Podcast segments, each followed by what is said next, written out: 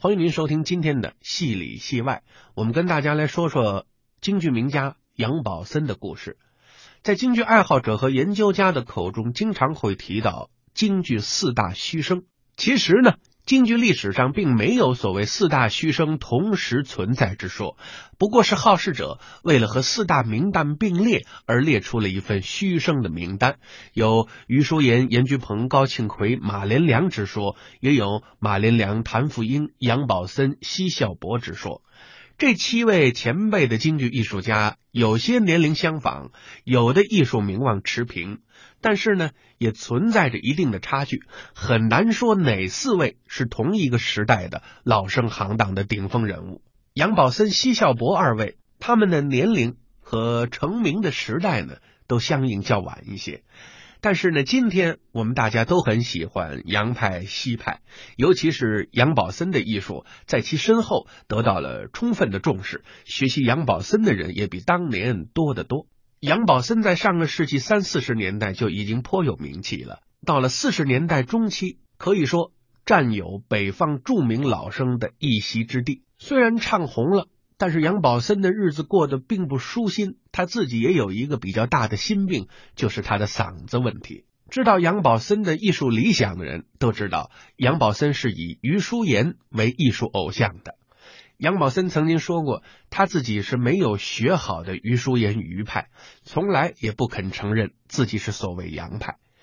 但是杨宝森并没有余叔岩那样清俊挺拔的嗓子。但是余淑妍的嗓子呢，也并不是太好，尤其是后来西影舞台，也是这方面的原因。很多当年看过余淑妍的老观众、老故曲家都说，他在舞台上从来没有唱片里嗓子那么痛快。论杨宝森之嗓音，要跟余淑妍的弟子孟小冬、谭富英、李少春相比，还是大为不同的。杨宝森的嗓子音域的自如部分比较低。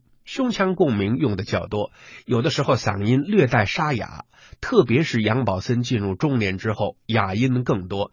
他的嗓子听起来非常之宽，这是京剧界的一种术语，也是行话。嗓音有宽窄之分，其实这个很形象，您一听啊就知道什么是嗓子宽，什么是嗓子窄。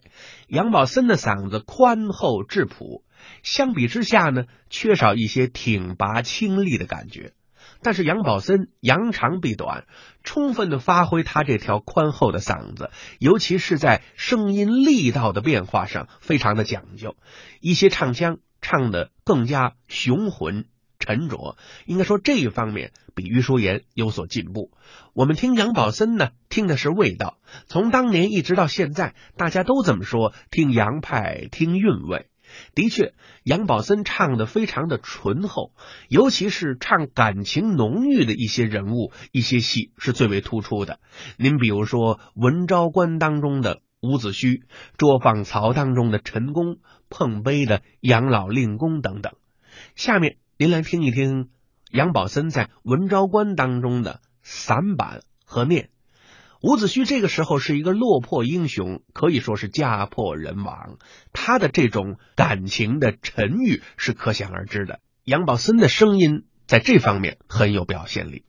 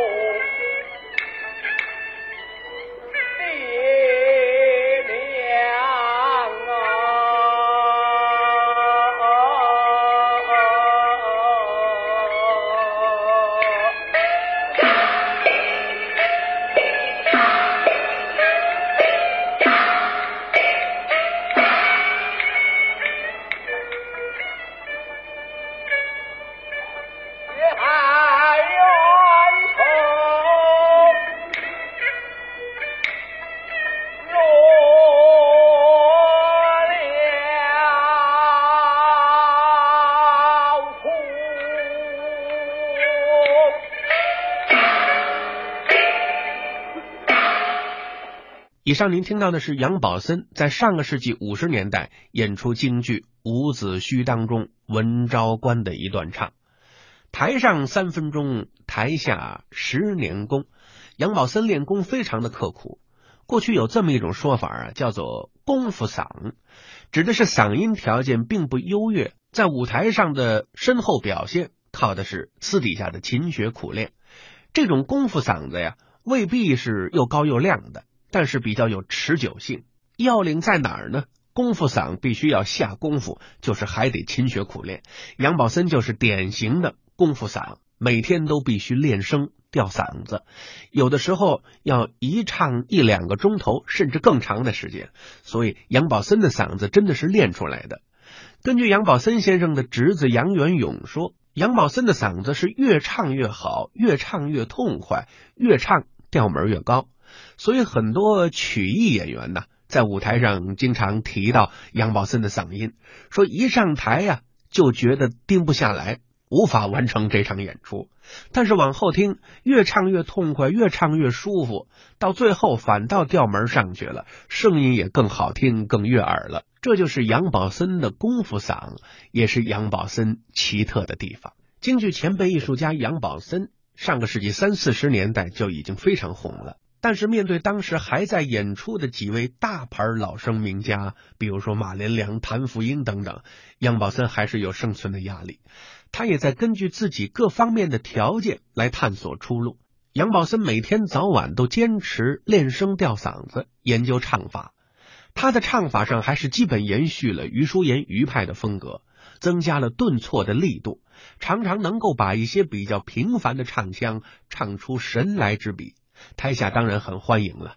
杨宝森的吐字坚实有力，字字清晰，虽然后来调门不高，但是字音都能够送到观众的耳边，让人听起来非常的真切，每一个字都很饱满。如果我们细细的听杨宝森的唱腔啊，就会发现他跟余叔岩的唱法并不是完全相同的。应该说，杨宝森的唱更通大陆，更接近过去传统老生的唱法。他有自己独特的处理方式，却并不刻意安排什么怪异的唱腔，也很少随意改动过去固定的唱法。很多腔儿他唱的很原始，但是又不落俗套。还有一些地方呢，当年余淑妍等人并不着力处理，杨宝森则别出心裁，比如说增加抑扬顿挫，比如说增加情感的色彩，声音的张力都收到了很好的艺术效果。您比如说《碰杯》当中的反二黄唱腔就是这样，杨宝森的演唱增加了唱腔的厚重感和悲凉感，人物形象更加丰满。这段反二黄总体音域偏低。但是很多唱腔的设计又跨度非常之大，最前边的几句呢又有复杂的大腔。杨宝森充分的运用了头腔、鼻腔、胸腔共鸣，运用了他独特的洋派唱法，唱得非常感人，把杨老令公兵败荒郊的无奈和凄凉都唱了出来。下面我们请您欣赏杨宝森演出的《碰杯》选段。为他伴奏的也是两位大家，杨宝森多年的搭档，司鼓韩子和，操琴杨宝忠。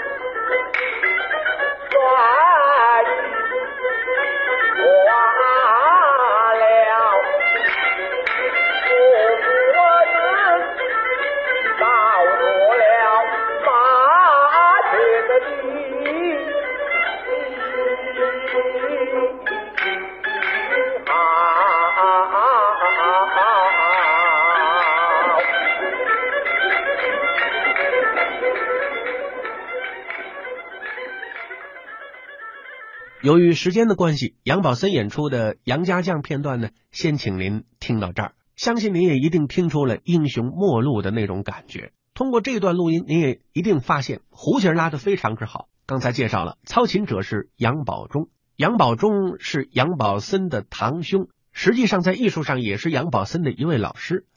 老哥俩经常在一起研究唱腔伴奏。杨宝忠最早是唱老生的，他是余叔岩先生的入室弟子，当年和名旦尚小云等人合作多年。杨宝忠的爱好非常的宽，他熟悉西洋音乐，尤其善拉小提琴。他把小提琴的功法运用到了京胡演奏伴奏当中。他创造的双弓加快弓的拉法一直流传到今天。他的很多杨氏过门已经成为了经典名作，也是教学当中的范例教材。您比如杨宝忠为杨宝森伴奏的《乌盆记》《碰杯》当中的反二黄，《大保国洪阳洞》当中的快三眼，都成为了京剧伴奏当中的固定拉法，到今天依然被广泛的使用。今天的很多后学者没有办法像他那样拉的轻巧利落，也拉不了那样的快。做了相应的简化或者放慢速度。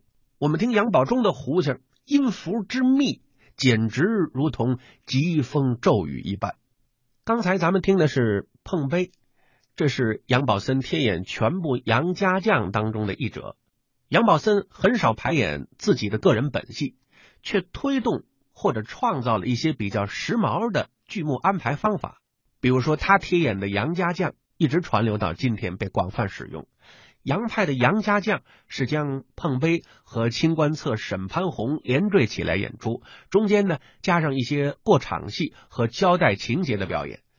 杨宝森先生的侄子杨元勇说，杨宝森这么演的想法是从傅连城得来的。傅连城是著名的京剧科班，有一年傅连城上演《潘阳恨史》，演出地点在北京鲜鱼口华乐戏院。杨宝森特意去看戏，聚精会神的把一出《潘阳恨史》看完。别人都认为这出科班戏啊，只不过是戏唱的比较大，时间比较长，表演上呢没有什么过人的地方。但是杨宝森却看得很仔细。杨宝森不仅看的是表演，他还要想，如果自己演这个题材的戏，轻重如何安排。杨宝森最初贴演杨家将的时候呢，经常前边还挂上金沙滩，由班社当中的大武生来一个热闹的开头，一个很好看的武戏，再由他接唱碰杯当中的杨令公，之后呢，趁着交代情节，他再改扮寇准，后面的清官册。沈潘虹呢，也是唱念做并重，这样呢就形成了一出完整的大戏。不光杨派演员现在如此演法，一些别的流派的演员也借鉴了这种方式。